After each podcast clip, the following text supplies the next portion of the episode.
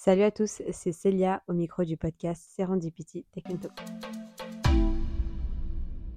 Je pense que vous avez tous entendu parler du nouveau casque de réalité d'Apple, les Vision Pro. Quand on voit cet objet-là, on se pose forcément plein de questions. À quoi ça sert? Comment cet appareil fonctionne? Est-ce qu'il y a des potentiels dangers avec ces appareils-là? Ou encore, est-ce que cet objet-là est surcoté? Eh bien, c'est ce que nous allons voir dans l'épisode de la semaine. Alors, pour en savoir plus, prenez vos écouteurs, installez-vous et bienvenue dans le nouvel épisode du podcast Serendipity Tech and Talk, les Vision Pro d'Apple et la réalité mixte, bonne ou mauvaise idée.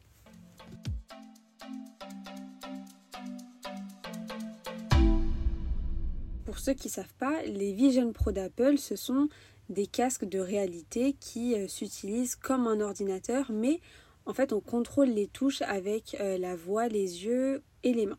Et si vous écoutez le podcast sur Spotify ou Amazon Music, vous pouvez voir sur la miniature de l'épisode que d'un point de vue externe, les Vision Pro d'Apple ressemblent à des sortes de masques de ski, donc ils sont assez balèzes, mais c'est pour une raison bien spéciale, parce qu'en fait leur fonctionnement est plutôt original. Apple utilise la réalité mixte pour ces casques-là, et grâce à cette réalité, on entre dans une toute nouvelle perception du monde.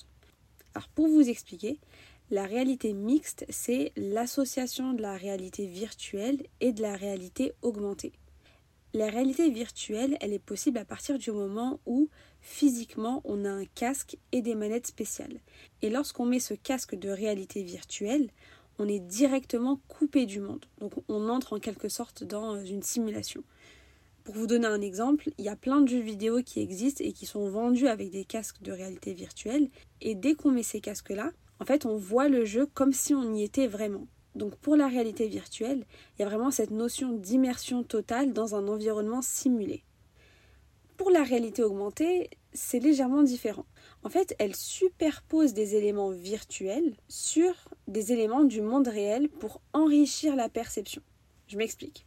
Est-ce que vous vous souvenez de Pokémon Go? Vous vous rappelez ce jeu où on devait marcher pour capturer des Pokémon avec notre téléphone? Eh bien typiquement, Pokémon Go utilise la réalité augmentée.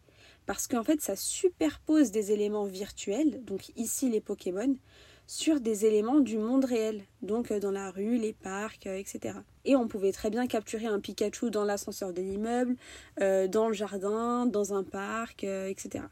Donc il faut bien distinguer ces deux notions-là. Il y a bien la réalité virtuelle et la réalité augmentée. Et en fait, les casques Vision Pro d'Apple utilisent ces deux technologies réunies qu'on appelle la réalité mixte. Alors, pour être clair, les casques de réalité virtuelle ne sont pas nouveaux. Il y a déjà plusieurs entreprises qui se sont prêtées au jeu. Je pense notamment à Sony avec, avec le PlayStation VR, qui s'adressait surtout à des gamers. Il y a aussi Meta qui a sorti un casque similaire, mais ces casques-là, en fait, ils étaient... Euh, comment dire? En fait, ces casques-là, ils n'étaient pas forcément complets. Parce qu'en fait, ils se concentraient seulement sur une des deux réalités donc soit la réalité augmentée, soit la réalité virtuelle. Alors qu'avec les Vision Pro, Apple a choisi la réalité mixte. Mais ce qui est très fort et ce que je trouve assez novateur dans ce nouvel appareil-là, c'est son fonctionnement. Parce que pour tout ce qui est suivi oculaire, reconnaissance gestuelle, euh, identification de l'environnement, Apple a mis le paquet. Par exemple, pour l'identification de l'environnement, dans chaque casque, il y a des capteurs très très puissants pour cartographier, comprendre et surtout reconnaître l'environnement d'utilisateur, donc les objets qui l'entourent, les différentes surfaces, etc. Et en fait, cette identification-là, elle va permettre aux utilisateurs de jouer avec des objets virtuels dans un environnement réel. J'ai mis une vidéo sur notre page LinkedIn qui montre tout ce que je vous dis et je trouve la vidéo assez impressionnante. Et forcément, quand on voit ce genre de vidéo-là, on ne peut pas s'empêcher de se poser des questions sur le futur. Est-ce qu'on n'entre pas dans un monde de plus en plus déconnecté de la réalité et surtout de plus en plus individualiste? Et ces questions, elles sont plutôt légitimes parce que lorsqu'on y pense, c'est vrai, le casque ne se partage pas et surtout, je trouve que c'est assez compliqué de le porter dans la vie de tous les jours.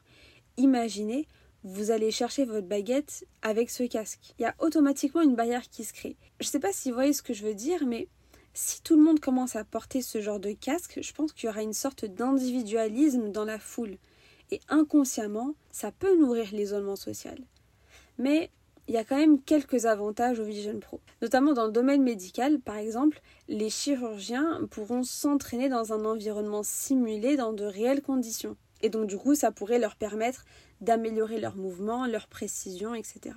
Et puis vous vous doutez bien que j'ai quand même trouvé plus de risques liés à ce nouvel appareil que d'avantages, notamment des risques liés à la protection de nos données. Parce que dans ce casque, il y a des capteurs très puissants qui analysent et détectent tout ce qui nous entoure. Et donc forcément, pour tout ce qui est sécurité de nos données personnelles, la collecte et surtout le stockage de nos informations, il y a pas mal de risques. Il y a aussi un autre risque que j'ai identifié, mais celui-ci est plus lié à la santé, c'est l'immersion excessive.